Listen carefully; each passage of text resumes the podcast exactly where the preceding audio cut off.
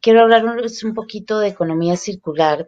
Si don Víctor me presenta, eh, porque bueno, la reactivación económica no es, eh, no es solo un tema de eh, reactivarse a costa de todo, o de producir a costa de todo, en términos de dejar atrás a, a muchas personas eh, atropellarlas en la parte social y este, sin ser solidarios o bien en contra del medio ambiente. Eh, para esto hay principios generales en, a nivel internacional como los eh, principios de desarrollo sostenible y de pacto global que, en el que Costa Rica está involucrada completamente. Seguimos. Y bueno, entonces no hablar de, de una economía eh, lineal como, como la que tenemos actualmente, sino hablar de una economía circular. ¿Qué quiere decir esto? Que ya, si, si presentamos la siguiente, si ya no hablamos solo de eh, producir, de extraer, producir, eh, consumir y votar o desechar, sino de una economía en la que podamos aprovechar esos recursos y convertirlos en otros recursos, es decir, una economía circular en la que todos nos veamos favorecidos y en las que existan encadenamientos como los que mencionaba don Gerardo, eh, no solo con empresas de, del nivel de internacional o transnacionales o de, las que vienen a invertir y se ubican en régimen de zonas francas, sino encadenamientos entre nosotros mismos. Sobre todo, esto podría favorecer a los sectores más vulnerables y más golpeados. Por ejemplo, eh, produciendo alrededor de los desechos eh, de papel, de desechos de plástico o de los desechos orgánicos y convertir esto en nuevos productos y nuevas posibilidades de trabajo formal para muchas otras personas. Eh, seguimos.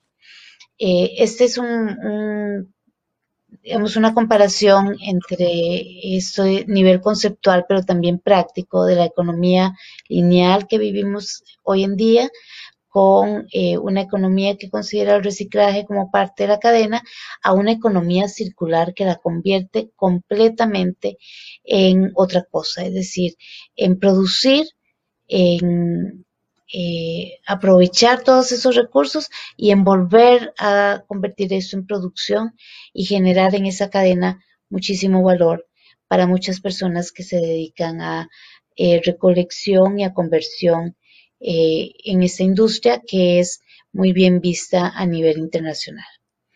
Bueno, eh, mi nombre es Silvia Chávez, eh, soy empresaria. tengo una empresa junto, una empresa familiar junto con mi familia que se dedica a producir productos de limpieza y servicios de limpieza amigables al ambiente. He trabajado en temas de sostenibilidad ya por varios años soy abogada de formación eh, de la Universidad de Costa Rica. Eh, eh, he participado de la educación pública y, y, además luego me especialicé en temas ambientales y en administración de empresas a nivel ya para asumir la empresa. He pasado por todos los bemoles que hay en nuestro país para poder hacer empresa, para superar esas curvas de aprendizaje y de mortalidad, de, porque empecé con una microempresa y hoy ya es una mediana empresa. Y, bueno, eh, al igual que don Gerardo, creo que tenemos que pensar en involucrarnos, eh, los empresarios, los emprendedores, quienes estamos en estas líderes de, construir empresa y de sacar el país adelante desde este sector, eh, pensar en influir de una forma mucho más directa eh, a nivel político, a nivel de las políticas públicas y de las decisiones que se están tomando en el sector público que nos afectan en forma directa o que nos facilitan o que nos obstaculizan.